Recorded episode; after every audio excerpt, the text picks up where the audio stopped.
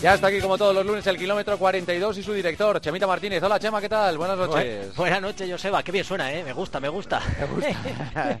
Tú eres el ideólogo, el inductor, el, director, eres el que eres el alma mater de esto, el, líder espiritual del kilómetro 42. Yo, mira, simplemente, Joseba, me conformo con que cada noche nos escuche alguien que por escucharnos sienta la necesidad de hacer ejercicio. Con eso te diría que me sentiría terriblemente satisfecho, ¿no? Por, eh, simplemente por eso, ¿no? Por contagiar, intentar eh, llevar a la gente ese deseo hacer ejercicio que hoy en día los tiempos que corren, hablamos de vacunas, de mogollón, de problemas con esas vacunas y al final casi para mí la mejor vacuna que hay es el ejercicio físico. Y si conseguimos que la gente, pues a través de lo que les contamos, de las anécdotas, de todas las batallas que contamos aquí cada lunes, yo se va muy feliz, ¿no? Porque al final el, deporte es vida y, a mí eso es lo que me proporciona y lo que tratamos de transmitir cada semana. Sí, señor. Pues hoy vamos a hablar de un asunto muy interesante en el kilómetro 42 y eh, viene al hilo, como hemos comentado antes en el en el espacio de, la opinión con todos los eh, protagonistas, si es beneficioso eso de perder un kilo al año a medida que vayas cumpliendo años para mantener más o menos tu, tu condición física. Enseguida vamos a profundizar en ello, pero antes noticias, como por ejemplo esta es la Federación eh, Europea de Atletismo, Chema, que ha reconocido que los protocolos anti-COVID no se respetaron en los europeos de Torún, en Polonia, que ha habido un montón de casos positivos. Afortunadamente la delegación española no se ha visto afectado, pero que tiene pinta de que muchos atletas se tomaron eh, el, protocolo. El protocolo. Sí, por, el lado. Con hielo, con hielo y con, algo más, ¿no? Sí, ¿no? Tiene esa pinta, ¿no? Sí. Porque dice, no, en, los hoteles no se cumplió, no se cumplió los que se debía. Yo creo que en los hoteles solo no fue, ¿verdad? Fíjate, yo estaba hablando con, con el presidente, con Raúl Chapado esta tarde, ¿no? y le preguntaba, porque ha sido una de las noticias que ha ido saltando, ¿no? Es decir, cómo han aparecido positivos después de haber corrido un campeonato Europa y cómo países iban cayendo de, manera paulatina, ¿no? Y los casos aumentaban. Y afortunadamente en España no ha habido ningún, ningún positivo, ¿no? Que son buenas noticias. Y me comentaba Raúl, ¿no? Que eh, había un protocolo, ¿no? Que se mandaba que había que hacerse una, un test 72 horas antes de ir, luego un test al llegar y luego cada cuatro días se le realizaban test. ¿Qué ocurre? ¿Dónde viene el problema? Pues lógicamente cuando muchos deportistas dejan de competir, en los hoteles había eh, podías tener la, posibilidad de relacionarte con otras personas y yo creo que esa parte ha sido un poquito la que ha escapado un poco de, control. Me dice Raúl que lo que habían hecho eh, la Federación Española de Atletismo es eh, reunirse con todos los deportistas 10 días antes y, un poco llamarles un poco a la responsabilidad, ¿no? que al final por muchas cosas que se hagan, por muchos protocolos y los propios implicados son los que se saltan las normas, pues es el problema. ¿no? Así, que desde la federación, eh, sabiendo esto ¿no? que podía ocurrir, han, sido como muy estrictos, se lo han avisado a los deportistas y, lo cierto es que, bueno, que prueba de ello ha sido que la selección española se ha venido, eh, aparte de que con las medidas que han venido, con, esos... Eh, ningún positivo. Y luego también me comentaba Raúl que están en una lucha constante, pues lógicamente eh, cuando estás organizando competiciones que han hecho entre 6.000 y 7.000 test de antígenos durante toda la temporada de pista cubierta y solo ha habido seis casos positivos y fueron detectados justo antes de la instalación, con lo cual eh, yo creo que eh, esto que ha pasado en Torun, ¿no? esta manera, este pequeño desmadre, yo creo que va un poco fuera del alcance lo que pueden hacer cada federación y, que un poco llevan, llamando a la responsabilidad de cada cada persona, cada deportista, ¿no? que al final son los que tienen que conseguir que se corra bien y que después de correr pues la gente se controle y sea responsable para que no haya más casos de contagio. Claro. Eh, Chema, ¿quién es Yan Jiayu? Que es la atleta china que ha conseguido el récord del mundo de 20 kilómetros marcha. Pues ¿Y, por qué hay polémica en torno a ella? es, que es, de traca el asunto. ¿eh? Es una, máquina que ha conseguido batir el récord del mundo, una hora 23.49, Joseba. Ya corriendo, eh, cuesta bueno, hay que ponerse las pilas. Y la segunda también, la segunda corredora, que fue Liu Hong, esta también, eh, otra china que, bueno, se jugaban allí en el campeonato en la posibilidad de ir a los Juegos Olímpicos y, fue la, la, que quedó segunda, quedó campeona del mundo en Doha. Y, lo curioso ha sido de estos dos récords del mundo es ver a las aletas chinas con, un parche, un esparadrapo eh, puesto en, el ombligo. Te puedo decir, Joseba, que me he vuelto loco. Para mí han sido un poco las noticias de, la semana. Una, la de el, desparrame de los positivos en el Campeonato de Europa y lo de lo del ombligo. Me he vuelto loco, te aseguro. Y, ¿sabes qué he hecho? No daba con ninguna causa real a, a qué tenía que ver ese taparse el ombligo con el, con el rendimiento, ¿no? Y te puedo asegurar que he buscado noticias, he estado ahí navegando y he tenido que llamar a, a una amiga, a una marchadora, Raquel González, que le preguntaba, oye, por qué, por qué se ponen las chinas el, parche en el ombligo, ¿Qué, ¿Qué, qué, pasa con eso. Y me comentaba ya, es que casi es un tema tabú, que no se sabe si es eh, por, por, la cultura, por pudor, por eh, una cosa de rendimiento, que no saben por qué, no saben el motivo, pero que se ha convertido en algo como tabú dentro de las propias marchadoras, que entre ellas dice, que, lleva ahí en el ombligo? La imagen es curiosa, ver a las aletas chinas, a las marchadoras con eso, con esa cruz eh, tapando el ombligo. Así que curiosidades, Joseba. Bueno, bueno, pues nada, ya seguiremos indagando, a ver si... sí, sí, eh, yo me lo he puesto... Yo voy a seguir por ahí indagando a ver dónde sale lo del ombligo. Pues sí, señor. Eh, si hay algún oyente que tiene previsto este próximo verano ir a ver alguna competición de los Juegos Olímpicos de Tokio, que descarte esa posibilidad, porque no va a haber público extranjero. Ya lo han dicho las autoridades eh, niponas y los organizadores del Comité Olímpico Internacional. No hay público extranjero en esta edición de los Juegos Olímpicos, con lo cual pues va a perder uno de los grandes alicientes, que es la de ver un montón de gente en las gradas en todas las competiciones, en todas las disciplinas. Es una pena, pero esto es lo que hay. Va a estar descafeinado, ¿eh? Unos juegos así. gente... Tampoco son un público muy demasiado caliente los, japoneses. Así que eh, intentaremos, yo creo, de darle emoción desde comentando las pruebas que toque y, con buenas narraciones para que la gente se pueda contagiar un poquito. Pero para el deportista es una auténtica faena, Joseba, el competir en los Juegos Olímpicos sin el calor de la gente. Eh, pero veremos. bueno, al, fin y al cabo se van a, desarrollar, que yo creo que también es una, algo importante para todos los deportistas, ¿no? Sí, señor. Y por déjame, déjame decirte que, eh, ¿te acuerdas la semana pasada que te hablé de Sela Martínez, que había hecho un marco, la mejor marca de una niña de 15 años en, el 3000? Bueno, pues este fin de semana lo ha vuelto a hacer, ha bajado de 2.58, 2.49, 81 con 15 años. Yo aquí, fíjate, estamos en el límite de decir hasta dónde los niños eh, pueden conseguir esas marcas simplemente por el talento o porque han entrenado o porque están acelerando los procesos de entrenamiento. Eh, este es un debate interesante. Y por el otro lado, alguien que hemos metido también en el kilómetro 42, Manuel Alonso, que celebra los 85 años. ¿Cómo te imaginas que los celebra a los 85 años? Corriendo. Corriendo y batiendo el récord del mundo 800 metros. Ha cascado 3 minutos, 8 segundos, 6 eh, décimas en el batiendo el récord del mundo. ¿Con 85 has dicho? 85 años. Qué barbaridad. mi vida. Sobre todo que le ves y todavía mantiene las ganas de, entrenar, de competir. Y claro, como ha entrado en, la siguiente categoría, está el tío como loco porque va a batir todos los récords que le, se le antojen. Pero bueno, celebrando los 85, corriendo y batiendo un récord del mundo, Joseba. Ojo, qué barbaridad. Bueno, tú vas a celebrar no sé qué yéndote a Costa Rica. El lunes que viene estás en Costa Rica, de hecho, ¿no? En el kilómetro. Sí, sí, sí. Eh, ya tenía ganas. ¿eh? Fíjate que hemos, eh, el kilómetro lo hemos llevado a, diferentes puntos del planeta y, esta vez ya tenía ganas de aventura. Se va a poder hacer, hacer la, la competición Dios quiera que se pueda hacer. Eh, vamos a correr 150 la Volcán Ultramaratón y, es una carrera de 250 kilómetros, como ya he comentado, por etapas, en modo supervivencia y que va a estar parte en el interior de, Costa Rica, por la zona del volcán Arenal. También va a tener tramos de jungla, eh, zonas en el santuario de jaguares que hay por ahí también. También una zona en las cuales hay muchas serpientes venenosas, así que me lo voy a pasar pipa y espero contarlo desde allí eh, el próximo lunes, el próximo kilómetro, contando las aventuras desde Costa Rica. Pues ahí estaremos, claro que sí. Vamos al tema del día. Lo hablábamos el pasado jueves con Roberto Soldado, al que vemos mucho más fino de lo que le veíamos antes, y le preguntábamos si estaba más delgado. Y es, nos dijo que sí, que efectivamente. Que lleva a cabo un plan que en su día ya fue comentado por, yo recuerdo, Andrés Palop y Santi Cañizares, de llegados a un punto, llegados a una edad en concreto, lo que hacen es perder un kilo de peso cada año para mantener el mismo nivel físico, para mantener el mismo rendimiento físico. Y nos estamos preguntando, ¿esto es bueno? ¿Es malo? ¿Conviene hacerlo? ¿A partir de qué edad? ¿Durante cuánto tiempo? Tú, por ejemplo, Chema, tú pesas lo mismo que hace 15 años. No, no, yo, yo, fui justo lo contrario, Seba. Yo mi mejor momento de competición andaba en 59,5 kilos en el momento de máxima plenitud y ahora con el tiempo, como lógicamente creo mucho en el trabajo de fuerza, porque creo que hay que, a partir de los 40, la fuerza es algo fundamental y hay que trabajarlo, eh, yo he ganado peso. Estoy 4 kilos, entre 4 o 5 kilos por encima del peso que tenía en, en competición. Así que esto a mí me suena un poquito raro, porque lo que he hecho ha sido ganar con respecto a mis máximas prestaciones. Pero lógicamente, bueno, vamos evolucionando y existen tendencias y, fíjate, en mi caso son eso, entre 4 y 5 kilos más de mi mejor momento en el más alto nivel. Pues tenemos que recurrir a nuestra nutricionista Elisa Blaz, que es una de las grandes eh, expertas en esta materia. Hola Elisa, ¿qué tal? Buenas noches. Hola, buenas noches. Eh, la pregunta es clara, ¿es conveniente ir perdiendo peso a medida que vamos cumpliendo años?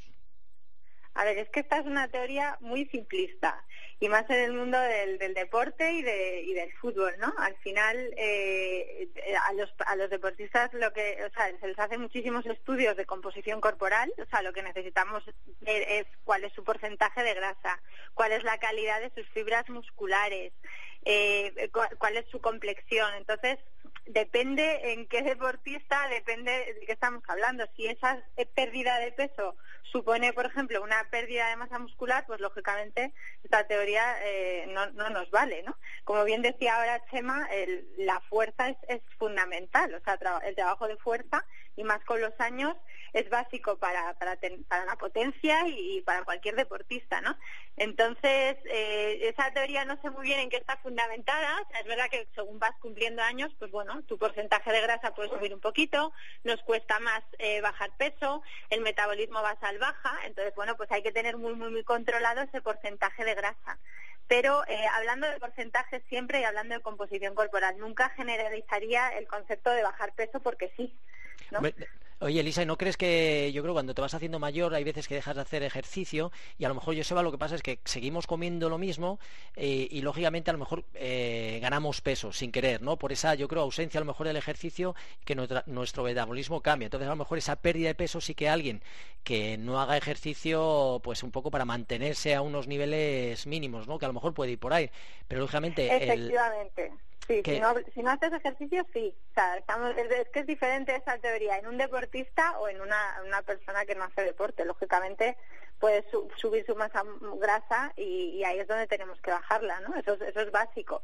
Pero hoy en día, incluso en una consulta de nutrición eh, para la población general, no deportistas, o sea, vamos a hacer siempre un estudio de impedancia en el que medimos tu porcentaje de grasa, de músculo, de agua y, y en eso nos vamos a basar para decirte, oye, tú sí que tienes que bajar un kilo de peso o por año o, no, o te tienes que quedar como estás o al revés, tienes que subir masa muscular, ¿no?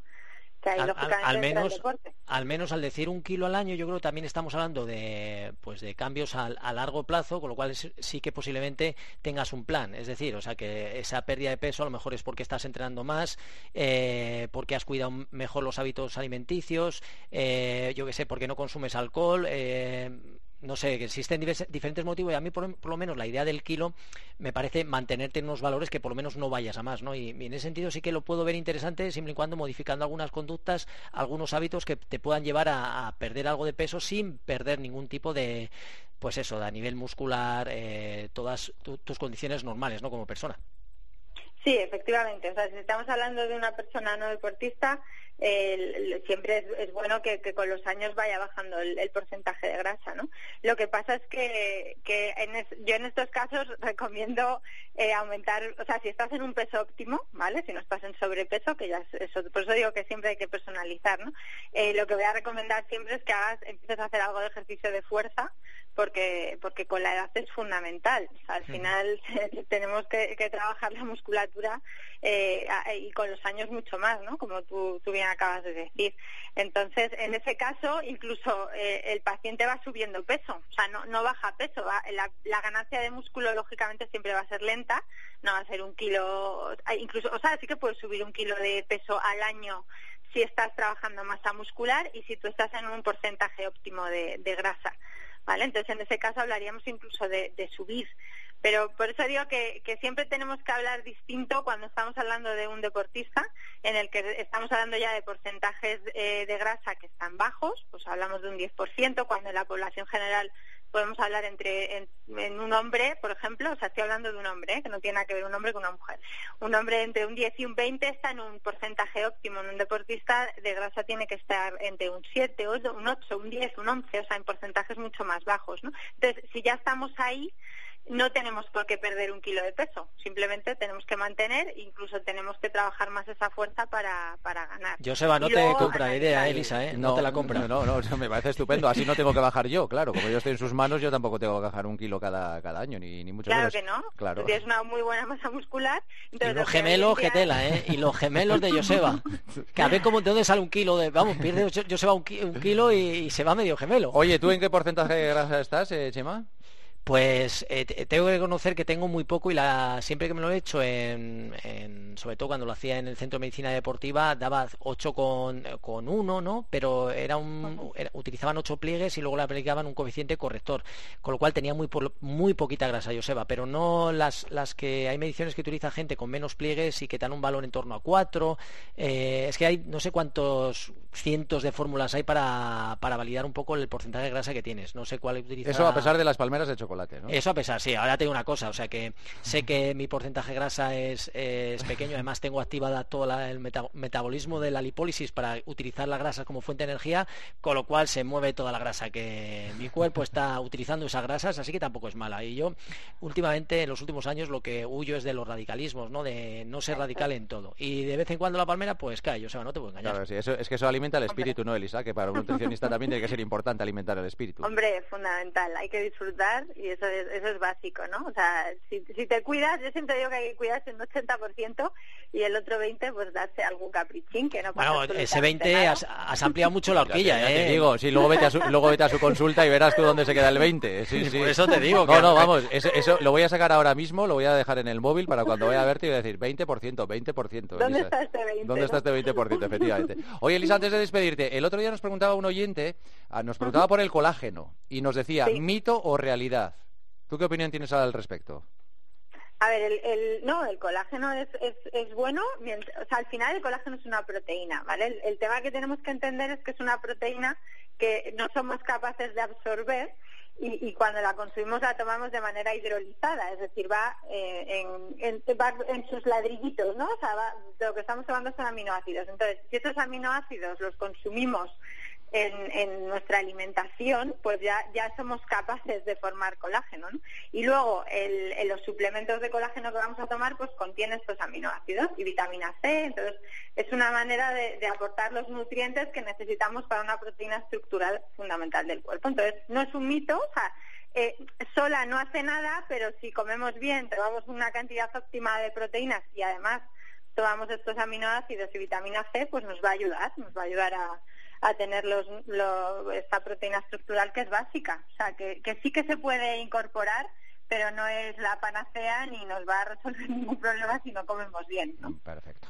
Elisa, te mandamos un beso muy grande. Ha sido un placer, como siempre. Gracias, ¿eh? Un beso enorme. Un beso, Elisa. Adiós. Un abrazo. Adiós. Vamos con las preguntas. Eh, Chema, ¿cómo mantenernos después del primer objetivo del año? Pues eh, una vez cubierto, yo soy partidario de tomarnos un par de días de... Eh, poco eh, de satisfacción ¿no? por el objetivo que hemos hecho, disfrutarlo y poco a poco marcarnos, dejar transcurrir, dependiendo del objetivo que haya sido de, por así decirlo, de extenuante para nuestro cuerpo. Si hablábamos de maratón, siempre me gustaba dejar las tres semanas ¿no? para empezar luego a afrontar otro nuevo objetivo, pero sobre todo un par de días de recuperación, hacer durante una semana un poco de actividad cruzada, como natación, eh, eliminar un poco el impacto que nos vendrá muy bien y entre la segunda y la tercera semana empezar a entrenar para ir fijando otro, objetivo. Este eh, oyente creo que te debe conocer por eh, la forma en la que ha hecho la pregunta. ¿Qué usas, haces, piensas para estar motivado a puto tope? Que es una frase muy tuya. Sí, eh, lógicamente, ¿sabes qué pasa, Joseba? Todavía a estas alturas de mi vida me sigue excitando cada vez que hago series, disfruto con cada entrenamiento, con la posibilidad de no estar lesionado y poder correr. Eh, trato de buscarme objetivos que supongan un, atisbo de, motivación, ¿no? Al final los objetivos se convierten en motivación, busco objetivos y sobre todo esos objetivos se convierten en mi energía de, cada día. Así que lo que hago es, eh, si tengo que responder algo, es, buscar objetivos que me tengan enganchado la vida, ¿no? Y corriendo me lo paso bien, disfruto y y me encanta correr, con lo cual eh, objetivos relacionados con correr igual a motivación.